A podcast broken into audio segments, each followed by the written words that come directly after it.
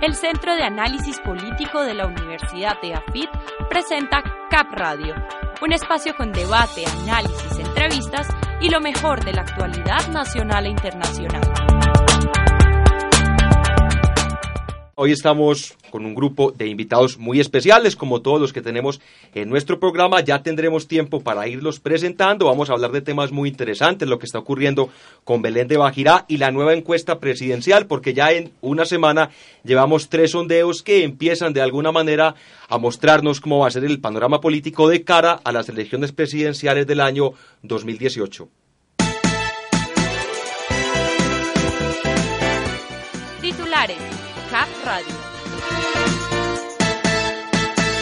Y bueno, se dio a conocer un informe de la red de ciudades Cómo Vamos. Esto es una encuesta de percepción ciudadana que evalúa cuáles son las mejores urbes para vivir en nuestro país. Esta encuesta trae o tiene en cuenta varias variables, tales como la educación, los servicios públicos, la infraestructura, temas de seguridad y de agenda cultural. Y con base en estos resultados se elabora un ranking que nos dice cuáles son las cinco ciudades donde mejor se vive en nuestro país. En el quinto puesto está la capital de la República, la ciudad de Bogotá. Cuarta ubicación para Barranquilla, la puerta de oro de nuestro país. Tercer puesto para Pereira, ciudad del eje cafetero conocida como la perla del Otún. En el segundo puesto está Manizales y como la ciudad con el mejor estándar de vida de nuestro país o por lo menos cuyos ciudadanos más satisfechos se encuentran en la ciudad de Medellín, don David Ricardo. Hombre, José, estas encuestas de percepción para mí son como el factor X, donde gente que no tiene ninguna calificación para decir cómo van los procesos de gobierno opina. Estas son opiniones, son opinómetros muy bonitos. Aquí pues sabemos que la alcaldía tiene un sistema de mercadeo muy efectivo y eso explica pues que le esté yendo tan bien, que tengamos una tan buena percepción tanto de la calidad de vida como de la calidad de la alcaldía. Eso es cierto, don David Ricardo. En cuanto a noticias nacionales, le comento que se inició ayer en Quito la tercera semana del segundo ciclo de negociaciones entre el gobierno y el ELN. El recién posesionado presidente de Ecuador, el señor Lenín Moreno, reiteró su apoyo y el de su país a este proceso en estas fase preliminar que inició el pasado 7 de febrero y que pretende finalizar con ese conflicto de más de 52 años entre el ELN y el gobierno nacional. Aunque ambas partes se manifiestan optimistas del presente de estos diálogos, no está pasando por un buen momento si usted tiene en cuenta los reiterados ataques a la infraestructura petrolera que viene realizando esta organización guerrillera y también el asesinato de policías. Sí, realmente uno puede hacer la comparación y recordar cuando estaba comenzando las negociaciones con las FARC que la opinión pública también fuimos testigos de cómo a la vez se utilizaba la negociación en la mesa para salir del conflicto como los algunos ataques que las FARC cometieron. Sin embargo, en este caso tenemos que tener en cuenta que el ELN históricamente se ha mostrado un negociador muchísimo más difícil de persuadir y con muchísima menor capacidad de aceptar la posición del otro que las FARC, lo cual puede complicar mucho eh, su posibilidad de aceptación. Si ha tenido tanta dificultad la aceptación de las FARC, siendo una guerrilla mucho más abierta, flexible en sus patrones ideológicos, ¿qué será con el ELN? Así es, a las 3 de la tarde, 11 minutos, vamos con la noticia internacional que tiene que ver precisamente con Ecuador, país del cual estábamos hablando, ya que es uno de los estados garantes en esos diálogos de paz. Y es que la semana anterior se posesionó Lenin Moreno como nuevo presidente de ese país. Recibe una nación muy convulsionada, muy dividida, teniendo en cuenta los 10 años de gobierno que tuvo el señor Rafael Correa y sus máximos retos son, en primer lugar, tratar de diversificar un poco la economía de ese país que es totalmente dependiente del petróleo, también tiene problemas con el desempleo y un reto muy grande en temas de seguridad urbana, de seguridad que se tiene que tratar porque realmente han ido cambiando todos estos conceptos y hoy por hoy Ecuador tiene lastimosamente uno de los índices de inseguridad más altos dentro de la región. No sé, David, si usted tiene de pronto algún comentario, si le parece que tiene una buena perspectiva este gobierno de Lenín Moreno, o si por el contrario pasará lo que ocurrió con los otros gobiernos que antecedieron al señor Rafael Correa, donde se tuvo más de siete presidentes en cinco años. Hombre, pues si seguimos por la línea de progreso que ha iniciado el sistema de gobierno o el módulo de gobierno de Rafael Correa en Ecuador, pues mm, yo no tendría por qué esperar nada diferente, no tendría por qué esperar que vaya eh, a retroceder este nivel de desarrollo que ha podido implantar. Esperemos pues que le vaya bien a este nuevo presidente porque realmente le conviene a todo el continente. Señores, 3 de la tarde, 12 minutos. Dos invitados, dos posturas. El debate y la opinión se toman Cap Radio. Y bueno, como siempre, muy buenos invitados aquí en Cap Radio, como todos los martes. Hoy nos acompaña el señor Juan Diego Agudelo, es politólogo de la Universidad de Dafit, se ha desempeñado en varios cargos en la administración municipal y estamos muy contentos de tenerlo aquí. Juan Diego, bienvenido a Cap Radio. Bueno, muy buenas tardes para todos. ¿Cómo han estado? Hemos estado bien y muy contentos porque vamos a hablar de unos temas muy interesantes en compañía del señor Juan Camilo Aguirre, quien repite programa porque tiene, siempre tiene muchas cosas muy interesantes para decirnos. Juan, bienvenido a Cap Radio. José, muchas gracias por la invitación y David, buenas tardes para, para todos. Esperemos aquí disfrutar de este espacio. Bueno, señores, hoy tenemos unos temas muy interesantes. En primer lugar, lo que tiene que ver con Belén de Bajirá, que se ha armado un verdadero polvero por esta situación. En primer lugar, vamos a darles contexto de qué se trata la noticia, la noticia, perdón, comentarles un poco de dónde queda ese municipio, qué características tiene. Mire, Belén de Bajirá es un territorio de 2.500 metros cuadrados y tiene cerca de 16.000 habitantes. Es una zona completamente olvidada pero tiene un potencial minero y agrícola impresionante. Ahorita, precisamente fuera de micrófonos, conversábamos un poco de la cantidad de recursos naturales que se tienen en esta zona y que en el fondo es el meollo o el problema por el cual hoy por hoy hay una verdadera lucha entre la gobernación de Antioquia y el gobierno nacional. Por medio de la ordenanza 47 de 1975, este territorio fue declarado como corregimiento de Mutatá. Esto es un municipio antioqueño. No obstante, Chocó siempre ha reclamado que esta población le pertenece y que es un corregimiento, pero de Río Sucio. Esto es un municipio del departamento de Chocó.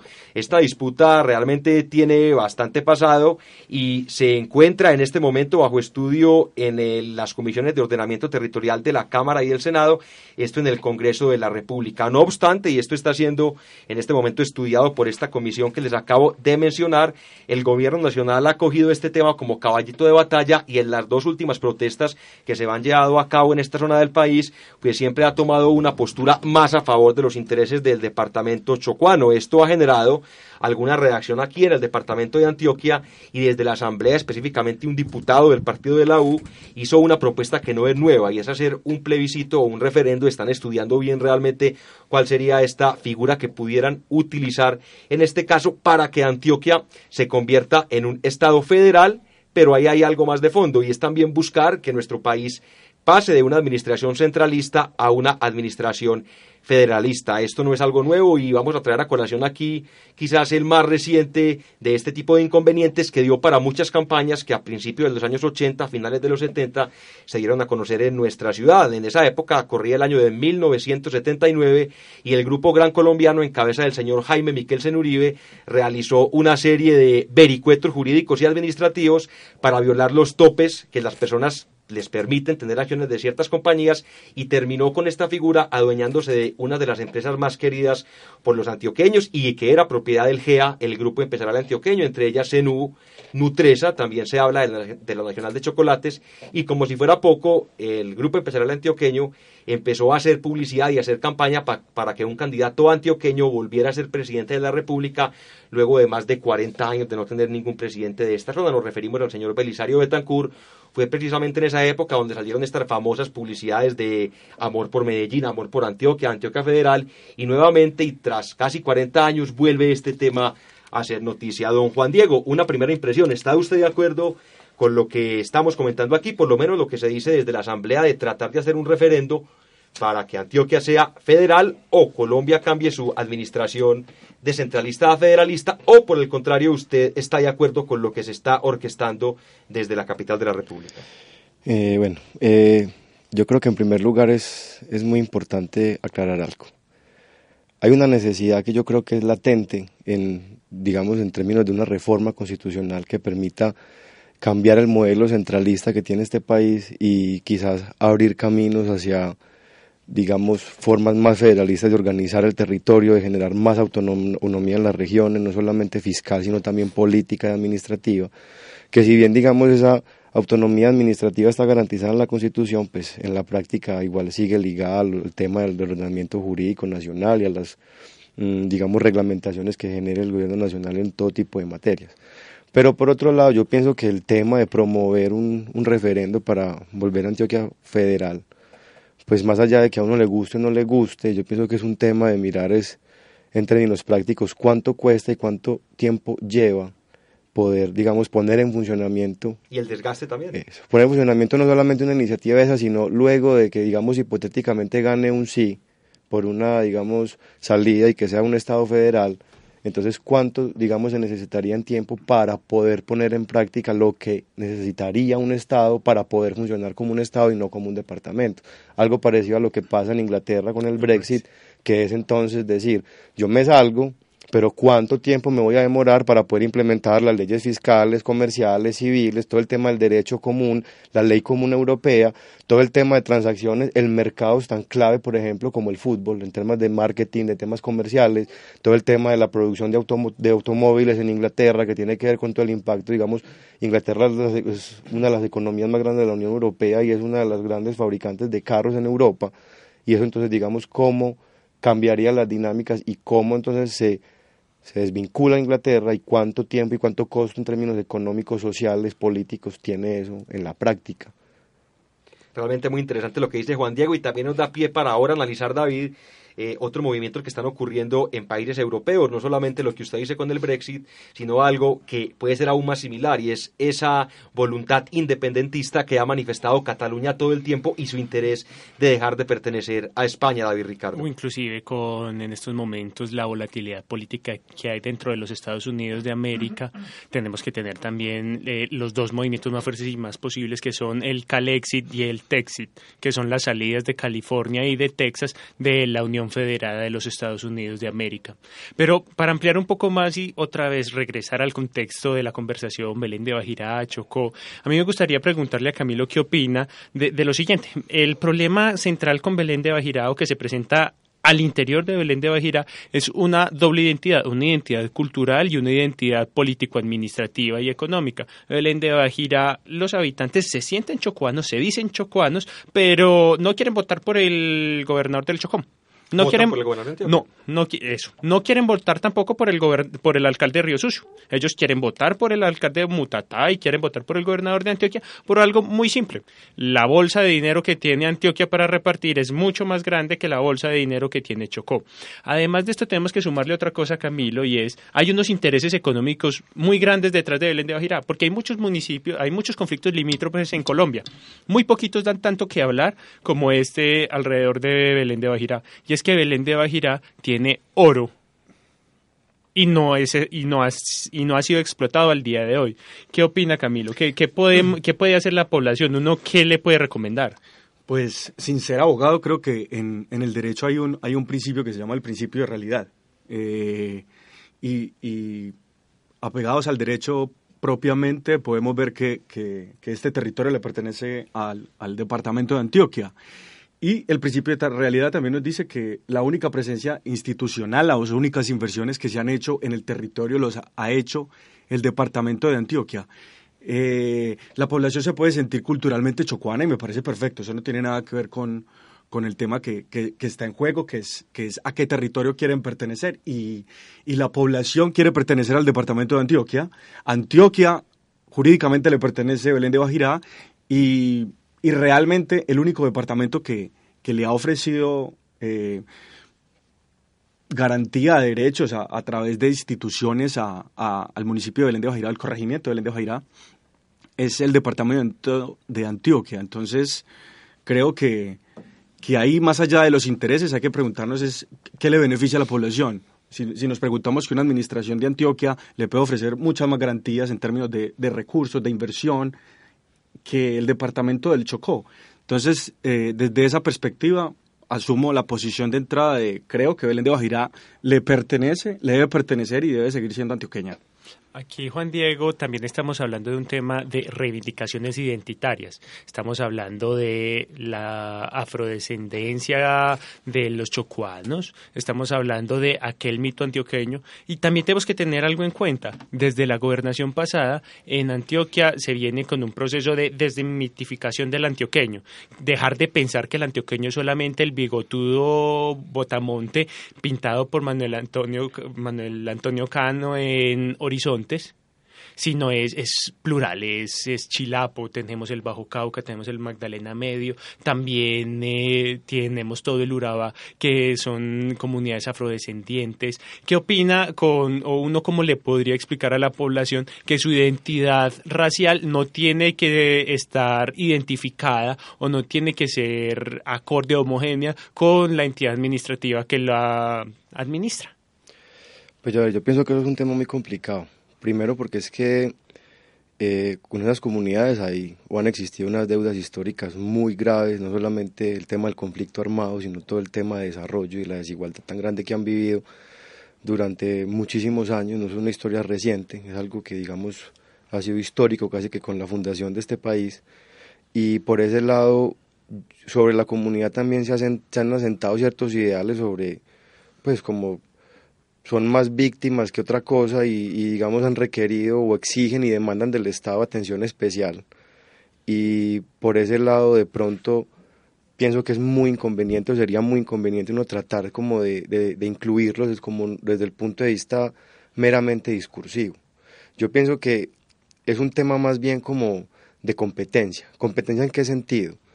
Tenemos por un lado un departamento como Antioquia que hoy está haciendo las inversiones que debía haber hecho hace más de 50 años en la región, eh, unas, eh, digamos, unos grupos empresariales que tienen unos intereses muy fuertes en la región, es una región que está cambiando, digamos, de vocación, sigue siendo una región bananera, pero cada vez son más extensos los cultivos, por ejemplo, de palma, de aceite, que es la utilizada para hacer los biocombustibles. Eh, también cada vez, digamos, está eh, profesionalizando tecnificando más la ganadería expansiva, se está diversificando el tema de cultivos en la región y eso también, digamos, ha generado como una inversión extra que es del sector privado en todo lo que tiene que ver con la educación, la educación bilingüe en la región, todo lo que digamos apoyan las fundaciones de los grupos bananeros o los grupos pues económicos de la región en términos de formalización, de tecnología, de digamos de, de, formación profesional o técnica del recurso humano de la región, entre otras cosas. Entonces, es decir, es un momento coyuntural muy particular porque se están surtiendo, como digamos, o se están resolviendo un montón de demandas por parte del gobierno departamental y nacional a esas comunidades que han sido vulneradas y que son vulnerables hoy. Pero por el otro lado, entonces está todo el tema cultural, todo el tema identitario que también compite fuertemente con esa respuesta. Entonces está usted, por un lado, eh, o por un lado más bien, te están explotando todo el tema precisamente de la identidad de decir, sos chocuano porque sos una comunidad afro que ha sido olvidada por, por el departamento antioqueño y por, y por los políticos o por las clases dirigentes antioqueñas y por otro lado entonces tenemos esa misma fuerza o esos grupos de interés que están tratando como de, de ganar tiempo o de acortar distancia entre esa disputa que hay como para mostrar que no, que ese es el camino, que por este lado digamos va a haber más desarrollo, van a haber posibilidades de crecimiento en todas las condiciones de vida volviendo un poco al tema inicial de nuestra discusión y es el manejo que en cierto sentido se le ha dado a esta problemática. ¿A usted, Juan Camilo, le parece que el gobierno lo ha manejado bien o por el contrario cree que se ha extralimitado en sus funciones y está ofreciendo, como dicen por ahí, el oro y el moro en un tema donde realmente, por lo menos constitucionalmente, no tiene facultades? El problema de la tierra siempre ha sido un problema eh, estructural en el, en, el país. Eh, por ahí el, el, tema de Belén de Bajirá aparece en un contexto en el que hay un paro en todo el Pacífico, no solo el Chocó, el Chocó se le unió Nariño el país también. Está en paro, literalmente. El país está en paro. Y, y está en paro, pero están en paro las comunidades que han sido olvidadas, históricamente olvidadas. Entonces lo que, lo que están haciendo a través de este paro es una, una forma de reivindicar y de, y de decir al gobierno nacional, usted solo le, le sirve mi situación para hacer política de ella, para ganar votos, para, para firmar posiciones, pero no hay una inversión real, porque, porque no es nuevo. Ah, vos mencionabas eh, el antecedente de, de, otro paro en, en el Pacífico antes de que empezara la transmisión. Y, y ¿El realmente, de Buenaventura? El de Buenaventura, sí.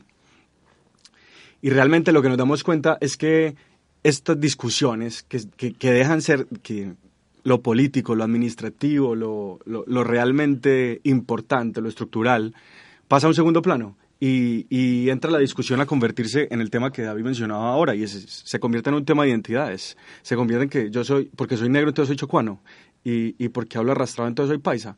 No, la, la identidad no debería ser un, un asunto de discusión ahora, porque finalmente estamos dentro de un territorio más grande formalmente constituido que es Colombia. Entonces, eh, esa diferencia me parece un poco, poco importante.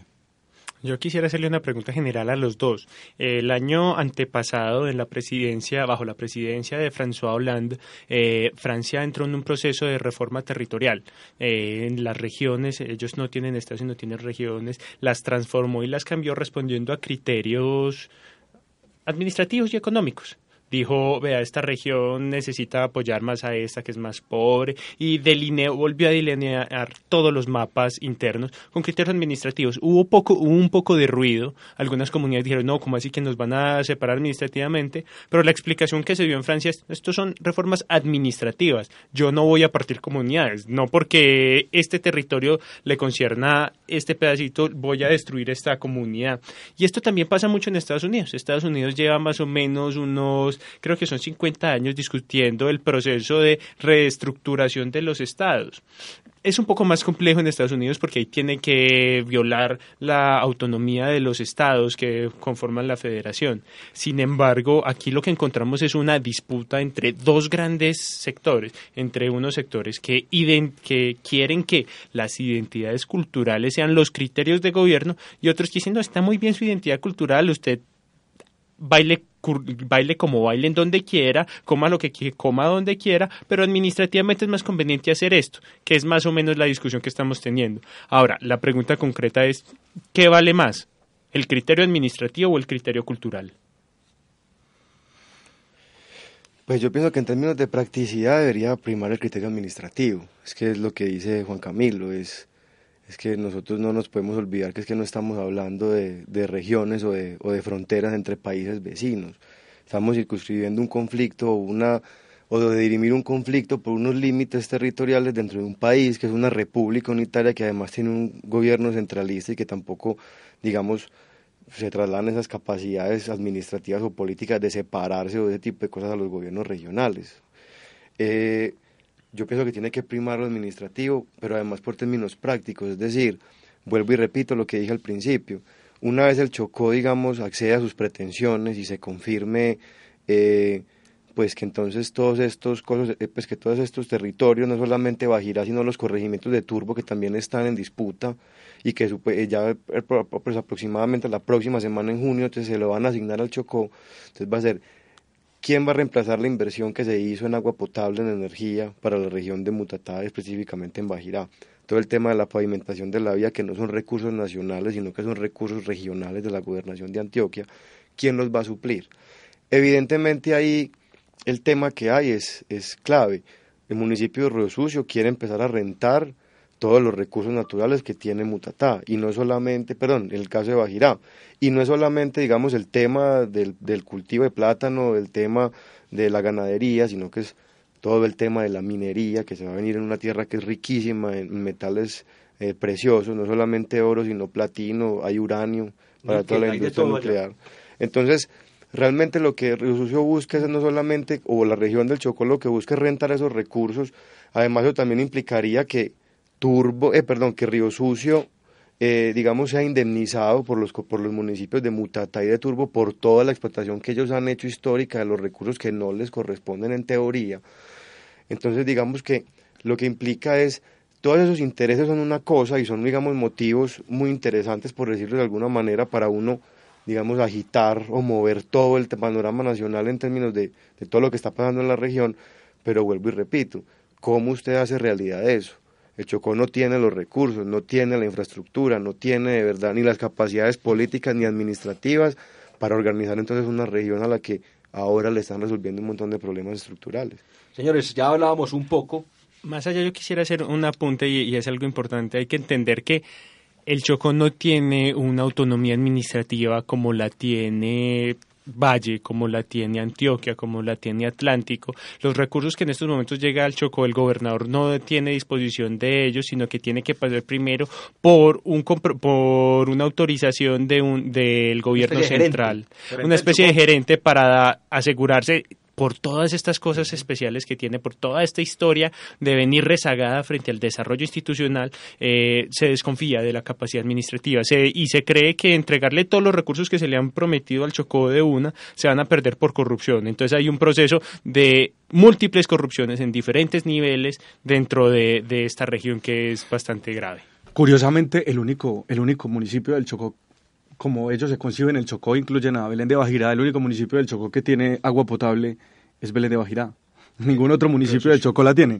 Entonces es muy curioso que estén luchando por un, municipio o un corregimiento o, una zona en la que jamás han invertido y no se preocupen por realizar la inversión real en Quibdó y en San Juan de Urabá, en San Pedro de, no, en darle una potabilidad al atrato, que eso es una cosa que Dios mío bendito, pues los peces comen mucho, pero Ahora también uno ve como cierto oportunismo, porque entonces pues yo espero que Antioquia haga las inversiones, que se haga los yacimientos, que si Antioquia tiene las licencias mineras paradas en este momento, entonces que eso se pase para el Chocó, que entonces yo sí entrego las, las licencias sin ningún problema y contamine todo lo que quiera con mercurio y con todo y no hay ningún problema. También hay cierto oportunismo, yo me aprovecho de lo que el otro ya está haciendo. Bueno, señores, ¿y ustedes cómo ven la respuesta institucional que desde la gobernación de Antioquia se le ha dado a este tema? ¿Les ha parecido aceptado, por el contrario creen que les ha faltado un poco de fortaleza o creen que ha sido desmesurada en poner nuevamente en la tela de juicio este tema de convertir a Antioquia en un Estado federal?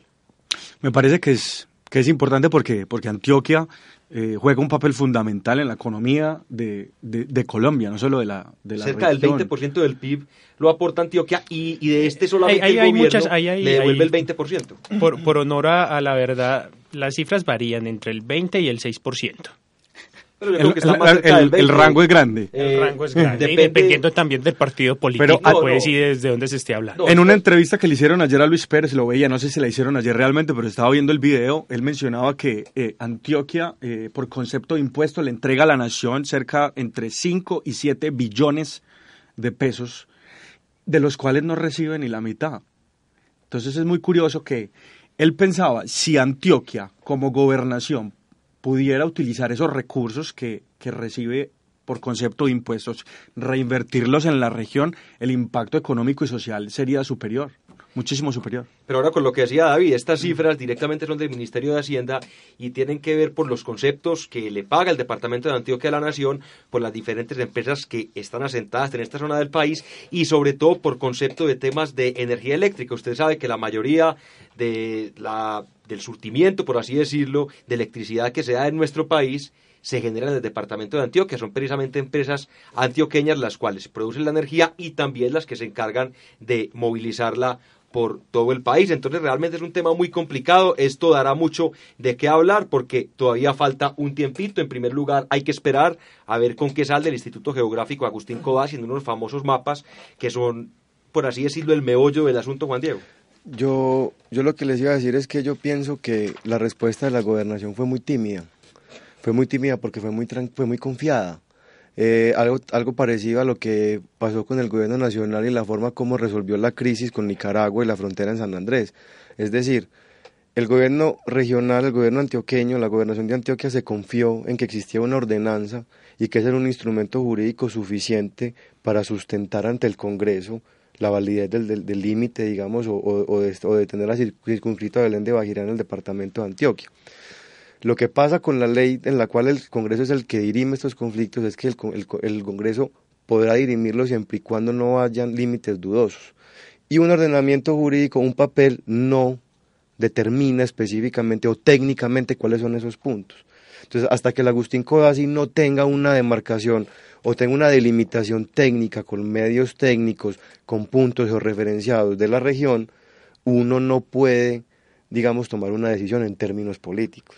Entonces, eso fue lo que hizo el Congreso, devolverle al Agustín Codazzi, y ahí, ahí sí la gobernación, que no había adelantado ningún lobby político, perdió la batalla con el Chocó, que sí lo venía adelantando desde ese punto de vista técnico. Un poco confiado el gobernador Luis Pérez, quien es muy cercano a Juan Manuel Santos, fue él precisamente su jefe de campaña en el departamento de Antioquia, y por ese motivo creyó que desde el gobierno no le iban a hacer la jugada que al parecer le van a hacer. Señores, 3 de la tarde, 37 minutos. David Murcia entra a radiar en Cap Radio. Bueno, y para el día de hoy en esta sección etimológica tenemos la palabra enfermo. Enfermo viene del latín infirmus, que quiere decir poco firme, inestable, que denota pues esa concepción que nosotros tenemos del estado de enfermedad en la cual nos sentimos débiles y acongojados, con ganas de que alguien nos apoye. Señores, vamos a hablar también un poquito de efemérides, lo que ocurría un día como hoy, pero en la historia recordamos que estamos hoy a 30 de mayo. Hoy en Argentina se conmemora el Día de la Donación de Órganos, en Nicaragua el Día de la Madre y en Perú el Día Nacional de la Papa. Un día como hoy, pero en 1825 en Colombia, Tuluá se separaba de Buga y se convertía en un nuevo municipio. Mire cómo las noticias se van relacionando una tras otra. Un día como hoy, pero en 1884, en Francia se restablecía el divorcio. Esto luego de haber sido anulado durante el mandato del rey Luis XVIII. Un día como hoy, pero en 1913, Albania se independiza del Imperio Turco. Mire hoy cómo todas las efemérides y todos los datos conducen a la independencia o a la enajenación de los estados. Un día como hoy, pero en 1971, la NASA lanza a Marte la sonda Mariner número 9. Lastimosamente nunca llegó y esto era una época muy convulsionada. Recuerde que estaban en, ese, en esa lucha por el espacio las dos potencias de la época. Por un lado, la Unión de Repúblicas Socialistas Soviéticas y por otra parte, los Estados Unidos de América. Un día como hoy, pero en 1982, Belisario Betancourt era electo presidente de Colombia. Mire, nuevamente volvemos al tema de hoy. Y Belisario Betancourt, que fue un presidente ungido en cierto sentido por esta crisis que se presentó entre el Grupo Gran Colombiano y el Sindicato Antioqueño. Y finalmente, un día como hoy, el señor Álvaro Uribe en el 2006 era reelegido presidente de Colombia. Señores, 3 de la tarde, 39 minutos. Ahora vamos con nuestro segundo tema, un tema muy interesante y es que en las últimas semanas se han comenzado a publicar ya las primeras encuestas que en algún sentido empiezan a mostrarnos un panorama algo más claro, aunque hay que tener en cuenta lo que comentamos también en otros espacios y es que estas encuestas dejan muchas dudas. Mire lo que ha ocurrido no solamente a nivel nacional, sino también internacional, pero ya podemos decir que hay un candidato muy fuerte para las elecciones presidenciales. Es el señor Germán Vargas, porque mire, la semana pasada se dieron a conocer tres sondeos. Por un lado, una encuesta de Atexco, por otra parte, cifras y conceptos, y la encuesta de Inbamer Gallup, que fue, o es por lo menos la más antigua de todas, que fue publicada por la revista Semana. En las tres encuestas, Germán Vargas lidera en una con el 16%, en el otro con 14% y en el otro con el 16.5%. Pero el caso es que Germán Vargas, en este momento, o según dicen las encuestas, sería el próximo presidente de nuestro país. ¿Qué opina usted de eso, Juan Diego? Pues pienso que hay cierto, o sea, hay cierto, hay cierto, los medios privilegian de alguna manera el candidato, pues, de las élites. Eh, además pienso que está en una, en una posición muy, digamos, muy privilegiada en el sentido que es un partido de la unidad nacional, pero que se ha desvinculado o se ha desmarcado. Cambio radical. Cambio radical, que es su partido. Eh, se ha desmarcado, digamos, de las últimas eh, o de las últimas decisiones que ha tomado el presidente Santos, se desmarcaron también del proceso de paz, lo que también les permite cierto margen de maniobra frente a electores que no apoyaron el plebiscito, pero que tampoco son o no se consideran afines al uribismo. Y también tiene algo que me parece muy particular y es que si bien el partido también ha estado involucrado en casos de corrupción como han estado los otros partidos de la Unidad Nacional del Centro Democrático, de alguna manera los medios han presentado al partido como, como un partido que limpia, ¿cierto? El mugre que tiene sus, sus dirigentes, que se encarga de vigilar, por ejemplo, el caso de La Guajira con el presidente del partido, Jorge Enrique Vélez, y la forma entonces como destapó las diferentes irregularidades que habían en las administraciones que eran lideradas por su propio partido y que también, y también independientemente de los escándalos de corrupción que hay en el país, pues a Vargas Lleras no lo, digamos hasta el momento, si bien fue un vicepresidente que fue una persona con mucha capacidad de, digamos, de, generar votos y de tener poder político en este gobierno y, y de ejecutar presupuestos Y de montar además, digamos, un esquema electoral a partir de la entrega de viviendas de interés social a un montón de comunidades vulnerables. Eh, ha manejado, digamos, en temas de compes y en temas de contratación muchísimo dinero y hasta el momento no tiene ninguna investigación ni ningún tema preliminar en fiscalía. Por ende, también eso le da cierta maniobra, de, pues, o le da más bien cierto margen de maniobra en términos de, buscar electorado, de ir construyendo discurso o campaña política. Hay una columna muy interesante a propósito del el tema con el que terminaba Juan Diego y fue el manejo de Germán Vargas de este tema de las viviendas de interés social que hace María Isabel Rueda. Si de pronto quieren la pueden buscar y ella hace un recuento, no sé si un poco tirada hacia el lado de Germán Vargas, pero donde menciona precisamente eso que usted está diciendo y es una persona con todos los ojos encima que hasta el momento, o por lo menos en ese labor que le fue encomendada por el presidente, no tuvo ningún problema. Juan Camilo, ¿usted cómo entiende? Que no obstante estos escándalos que le han destapado a Germán Vargas, no solamente los que tienen que ver con la parapolítica en su partido, que es quizás uno de los más enquistados, por no decir el más, o los temas de corrupción y de avales políticos, y sumándole también esos temas de maltrato, porque al parecer Germán Vargas como persona es un poco tosco, recuerde el, el, el, coscorrón. coscorronazo, y en general si usted se pone a revisar, él siempre ha sido así, no es que sea la persona con el mejor trato, cómo se entiende que en un país tan visceral como Colombia, donde la gente nunca lee un plan de gobierno, sino que vota por alguien que le genere algo de empatía, va a tener empatía por una persona tan alejada del mundo, una persona que es vista como un delfín, es sobrino de un expresidente, toda la vida ha estado allá metido en el poder, desde concejal de Suacha, vicepresidente, ministro, congresista, de todo. ¿Cómo entiende usted eso? Si la historia tiene un curso, un, un, camino, creo que lo natural sería que ganara, porque en, Colombia para ser presidente de la República hay que ser delfín, sino el caso del presidente actual. Eh, por otro lado, los escándalos de corrupción jamás han importado, porque todos los candidatos de todas las épocas han estado vinculados a escándalos políticos, bien sean administrativos o de cualquier otra índole, familiares, cualquier tipo de escándalo que le surja. Ahora, apegado simplemente a las cifras, creo que Germán Vargas Lleras va a ser el candidato fuerte y por lo tanto le están mandando una señal, no sé si los medios o la gente, a los demás candidatos que deben hacer una alianza, porque si de lo contrario no van a ganar, no van a ganar, entonces eso quiere decir que eh, Fajardo, Petro, Claudia López, Clara López y los demás candidatos van a tener que hacer una alianza política, van a tener que hacer coalición porque, porque la maquinaria, como, como, como se llama vulgarmente, al, al, que tiene el poder de, de, las élites, pues lo tiene Germán Vargas Lleras y, y, eso no va a cambiar. Y le beneficia muchísimo no haber estado vinculado a ningún escándalo y haber sido muy exitoso en la ejecución presupuestal de, del tema de las viviendas y, y, y todas las carteras que ha tenido en su poder. Hombre, Juan Diego, continuando un poco con la necesidad que apunta Camilo de de hacer la alianza del cambio, diciendo que o es la derecha o es la continuidad de, las, de los delfines, ¿qué tan probable es ver uno o qué tan fácil será dirimir una discusión de quién va primero, quién es presidente, quién es vicepresidente, cuando los que se están jugando son personas que son bien conocidas por su, por su fuerte temperamento y su fuerte ego. ¿Quién es? es eh, vamos a tener una campaña liderada por Sergio Fajardo, por Jorge Robledo, por Claudia López. ¿Cuál de ellos quiere ser entonces vicepresidente? ¿Cómo van a jugar? Más aún, digamos que se unen, que, que hacen, que a regañadientes dicen, no, listo, nos vamos con tal presidente, este es el vicepresidente y nosotros nos repartimos los ministerios.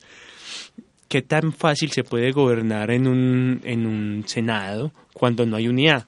Sí, Fajardo lo hizo cuando comenzó a ser alcalde de Medellín con la gente en contra, Mocus lo hizo cuando fue alcalde de Bogotá con la primera vez con la gente, con todo el consejo en contra, pero un pero un senado, un congreso es muy diferente a una asamblea y a un, un consejo. ¿Qué, ¿Qué nos puedes decir? A ver, yo lo que pienso es que o, me parece más bien que las encuestas nos están mostrando también algo, y es algo que lo que dice Juan Camilo en términos de que las encuestas no solamente les están mostrando a los otros partidos que hay necesidad de hacer alianzas, sino que los, las encuestas más bien lo que les están mostrando a los partidos es que la van a tener muy difícil precisamente por eso, porque es que los partidos políticos que están en oposición al cambio radical, por ejemplo, no son capaces de construir una alianza entre sí. Yo pienso que ahí va a haber, por ejemplo, alianzas entre el centro democrático y el conservatismo, que digamos son marcadas, van a haber disidencias de la unidad nacional que van a ir también buscando más el lado centro democrático, y se van a mantener estos líderes de centro izquierda, si uno les pudiera decir, alineados también en un mismo bando, pero va a llegar precisamente ese tema que estás mencionando David, y es cómo van a dirimir el tema, quién va, quién va digamos, representar el liderazgo político de ese movimiento. Evidentemente hay cosas claras, como que Clara López y, Jorge Robledo no van a trabajar juntos. Hay cosas tan claras también, por ejemplo, como que Jorge Robledo no va a trabajar con Petro.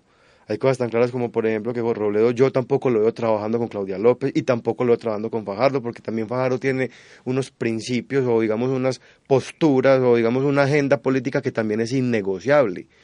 Jorge Robledo no trabaja con nadie. Jorge Robledo no trabaja con nadie. Y Jorge Robledo, digamos, también dentro de esa posición representa un candidato con un potencial electoral muy grande, independientemente del partido al que esté afiliado, porque es que en este país el tema de los partidos no importa tanto. ¿Cierto? Aquí lo que importa más bien es el tema del candidato, por todo lo que representa un candidato en términos de, de ser casi que un caudillo de la patria, de ser ese superhumano, pues casi que ese leviatán, como por ejemplo algunos gobernantes que hemos tenido en este país, como el senador Uribe, por ejemplo. Yo quisiera en esta línea también preguntar, es que estamos hablando de los que, de los que podemos hablar, estamos hablando de, y de los que vienen haciendo política hace 10 años. Hay unos que van a comenzar a hacer política el próximo año. Y si bien ellos juegan seguro porque ya tienen asegurados unos puestos en el, en el Congreso, ellos tienen que comenzar a hacer película, hacer, eh, sí, a montarse en una película y hacer trabajo electoral. Camilo, ¿qué pensás? ¿Cómo, ¿Cómo pueden incidir ellos en la conformación de una, alianza? Cuando digo ellos, para todos nuestros oyentes, me estoy refiriendo es a las FARC, al partido político que se forme de las Fuerzas Armadas Revolucionarias de Colombia. ¿Cómo pueden influir? Se le va a pegar Petro y aquí tenemos un caballito que ya que hace tiempo no hacía, pero que tenía un puesto muy bien ganado en el Senado, que es Piedad Córdoba. Yo no creo que, las FARC vayan a, a tener un candidato señalado, naturalmente, señalado públicamente. Creo que lo van a tener, van a tener un candidato de su preferencia que pues, naturalmente va a estar eh, alineado políticamente por el lado de la izquierda, pero desde el punto de vista público y de opinión pública, no creo que hagan una declaración, sería un, una puñalada por la espalda en términos electorales al candidato que quieran apoyar. Si lo apoyan abiertamente, van a pensar y van a aprovechar todos los opositores para decir que es el candidato de las FARC y como el sí no ganó o ganó el no mejor, entonces ya sabemos cómo está el mapa político. Entonces que las FARC hagan un señalamiento público es un, es un golpe muy malo en, términos de electores. Lo, peor que le puede pasar a cualquier candidato en esas elecciones es que las FARC le endose el apoyo político. O que el mismo Juan Manuel Santos puede ser considerado como el abrazo de uno de los señores. En estas encuestas encontramos que el señor Sergio Fajardo está de segundo en dos de las encuestas. En la de Atexco tiene el 12.5 y en la de Inbamer Gallup un porcentaje muy similar, el 12.1. ¿Cómo ven ustedes esta campaña de Sergio Fajardo, teniendo en cuenta que en las elecciones pasadas, cuando él venía de una alcaldía que en términos generales fue considerada mejor que lo que hizo en la gobernación, le dio para llegar a una vicepresidencia? ¿Ustedes lo ven fijo como candidato a la, a la presidencia? ¿Creen que no llegará en la primera vuelta, sino que tratará de hacer alianzas? ¿O por el contrario, creen que él va a empezar a pensar más en el futuro y de pronto encabezará una lista al Congreso de la República, Juan Diego? Pues yo lo que pienso es que las, las aspiraciones de Fajardo pues a la presidencia se van a ver truncadas por muchas cosas. Eh, hay muchas cosas por resolver desde el punto de vista de, del control político a, las gestiones de la pasada administración. Eh, también pienso que, que, digamos, desde el punto de vista mediático va a ser golpeado muy fuerte también por los medios, los escándalos políticos se van a multiplicar y se van a, digamos, magnificar eh, frente, por ejemplo, al tema de la, de la, de la, del Parque de Biblioteca España, frente al tema, digamos, de los parques educativos que se convirtieron fue más bien en una, en una se convirtieron antes blanco en algún sentido. y que en vez de haber sido como un gran logro de su administración se convirtió fue en el gran en el gran punto negro y con toda la razón porque es que vos no puedes priorizar ese tipo de inversiones en municipios donde ni siquiera hay priorizada inversión para mantener las escuelas que ya existen entonces esa forma de desaprovechar esos recursos se, se, se fueron convirtiendo en, ese, en esa bola de nieve que se fue en esa gran crisis de parques educativos que hoy son insostenibles y que cada vez uno visita las regiones y los ve mucho más abandonados y mucho menos dotados de lo que estaban hace unos años. Eso lo van a digamos, eso, eso va a repercutir en los medios, va a repercutir en los medios y de alguna forma eso le va a ir quitando a él capacidades de generar electorado. Yo creo que desde el punto de vista de las comunicaciones, a mí Fajardo se me parece muchísimo a Uribe, porque si bien están rodeados de muchísimos escándalos, la percepción de la gente sigue siendo positiva de esa persona. Uribe creo que es el político con más escándalos en la historia reciente de nuestro país y ninguno de ellos ha mermado el apoyo popular, el gran apoyo popular, efecto teflón. Creo que Fajardo es una suerte de, de, Uribe en ese sentido, en el sentido de ser un político teflón. Ningún escándalo le va a pegar, eh, su, su forma de vestir, su forma de hablar a la gente, creo que, que para nadie es un secreto en política que el voto no es racional. Nadie se lee un plan de gobierno para votar. La, la, la decisión del voto se toma únicamente con base en las emociones, si me genera confianza o no me genera confianza, si creo que puede ser buen administrador o no. Y creo que la gente cree que Sergio Fajardo es un gran administrador. Yo quisiera acá preguntar una cosa, pero antes de darte la palabra y es, hombre, no le fue nada. O, sucede lo mismo que con, si, es si son tan parecidos como lo estás planteando, el senador Uribe y el exgobernador Fajardo, ¿será que tampoco tienen la capacidad de poder transferir sus superpoderes a, algún descendiente? Porque al señor Federico Restrepo le fue como a los perros en misa en las elecciones pasadas. Es que yo pienso también hay algo, y es que es que ese, ese, ese efecto teflón del candidato finalmente es voto de opinión y ese voto no está amarrado a las maquinarias. Y lo que le pasó a Federico Restrepo, al, ex candidato al fajardismo en la gobernación, fue precisamente eso. Y es que Fajardo no aceitó las maquinarias regionales en los cuatro años de gobierno y lastimosamente o lamentablemente esa es la forma de hacer política en este país. Cuando vos desconoces los líderes de tu propio partido en las regiones, cuando vos no generas ni les das empleo en las administraciones regionales, ni en, los, ni en las corporaciones autónomas regionales, ni construís esa red que es como usualmente ellos se acostumbran a trabajar, vos no puedes esperar que esa base te acompañe cuatro años después, donde lo que has entregado han sido burbujas, han sido burbujas de gas, han sido cosas muy etéreas que finalmente no han sido. Y otra cosa con el tema de Uribe es que si bien Uribe también, digamos, tiene ese tema de, digamos, de, de, de no verse salpicado por los escándalos, también yo pienso que es un tema muy regional. Es que la única forma de que Uribe haga bulla en la calle es es, digamos, convocando una marcha contra la corrupción, que era una marcha disfrazada de lanzamiento de campaña del Centro Democrático, no otra cosa.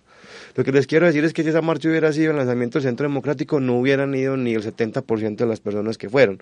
Porque una cosa es que yo no esté de acuerdo con el gobierno, con los impuestos, con la salud, con un montón de cosas, pero otra cosa es que yo sea uribista.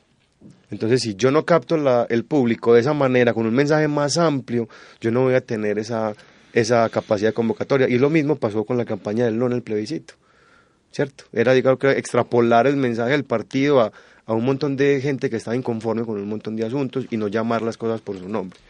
Yo tengo una pregunta, tal vez para ir cerrando ahorita, ojalá José David tenga algo más que preguntar, y es, ¿este es un país que tenemos más de un 50% de personas que no votan y que no se involucran en los procesos electorales y aparentemente esto está muy bueno porque no hay como decidir, o sea, si Germán es el que le va bien y al que le va bien tiene un 20%, veintitanto por ciento, eso quiere decir que estamos inconformes con todo el mundo. Vamos a superar ese 50%, vamos a superar eh, las votaciones de la última de la última elección presidencial nacional o nos va a pasar lo mismo. Creo que por efecto de de la demografía, naturalmente la vamos a superar, pero no eh, proporcionalmente no creo que, nos acerquemos a más de la mitad de, de, electorales, de votos electorales posibles.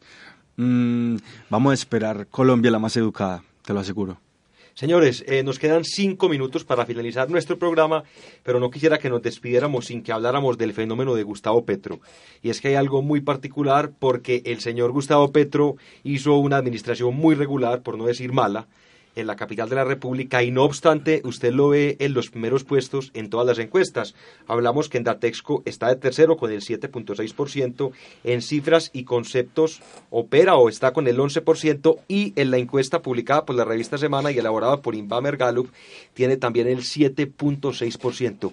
¿A qué podemos adjudicarle este fenómeno que se presenta con Gustavo Petro, no obstante su administración tan regular. Él demostró que es muy bueno como congresista, muy bueno destapando escándalos de corrupción, así lo hizo con el paramilitarismo, pero a la hora de administrar, pues realmente no dejó los mejores resultados. Pues en términos de competencia, eh, hay una palabra, hay una palabra del inglés que, que me parece que describe muy bien a Petro en este momento, que es the underdog que es una suerte de, en la competencia, el que parece que tiene menos posibilidades, muchas personas tienden a favorecerlo. Piense, no sé, el año pasado en la Premier League, el, Leicester City, cuando estaba compitiendo por, por, el, por, el, campeonato. por el campeonato, todo un, un, un, pueblo, todo un mundo de gente se, se, volcó a favor. Creo que a Petro le sucede esto, es el único representante en, que de la izquierda que está ahí punteando las encuestas.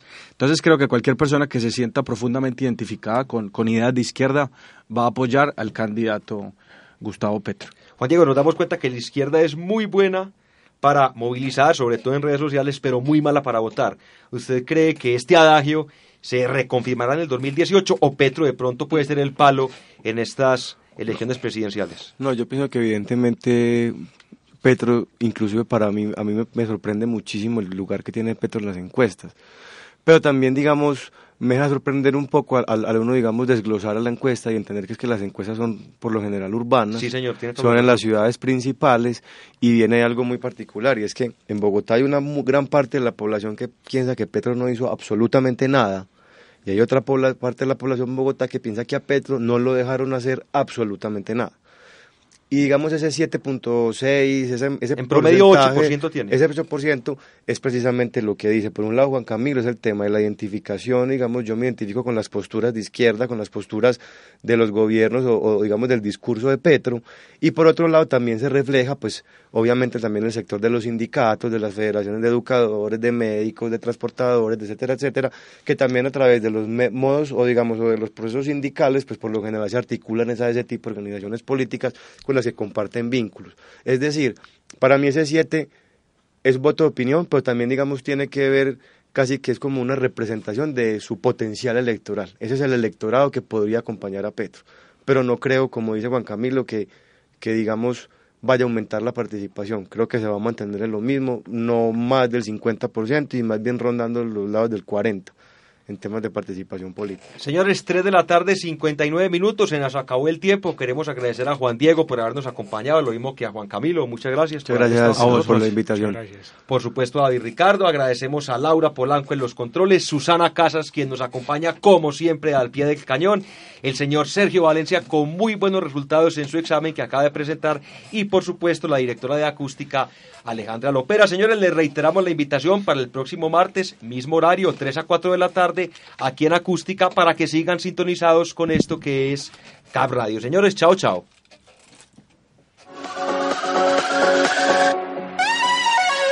Cap Radio con David Ricardo Murcia, Laura Gutiérrez y José David Duque.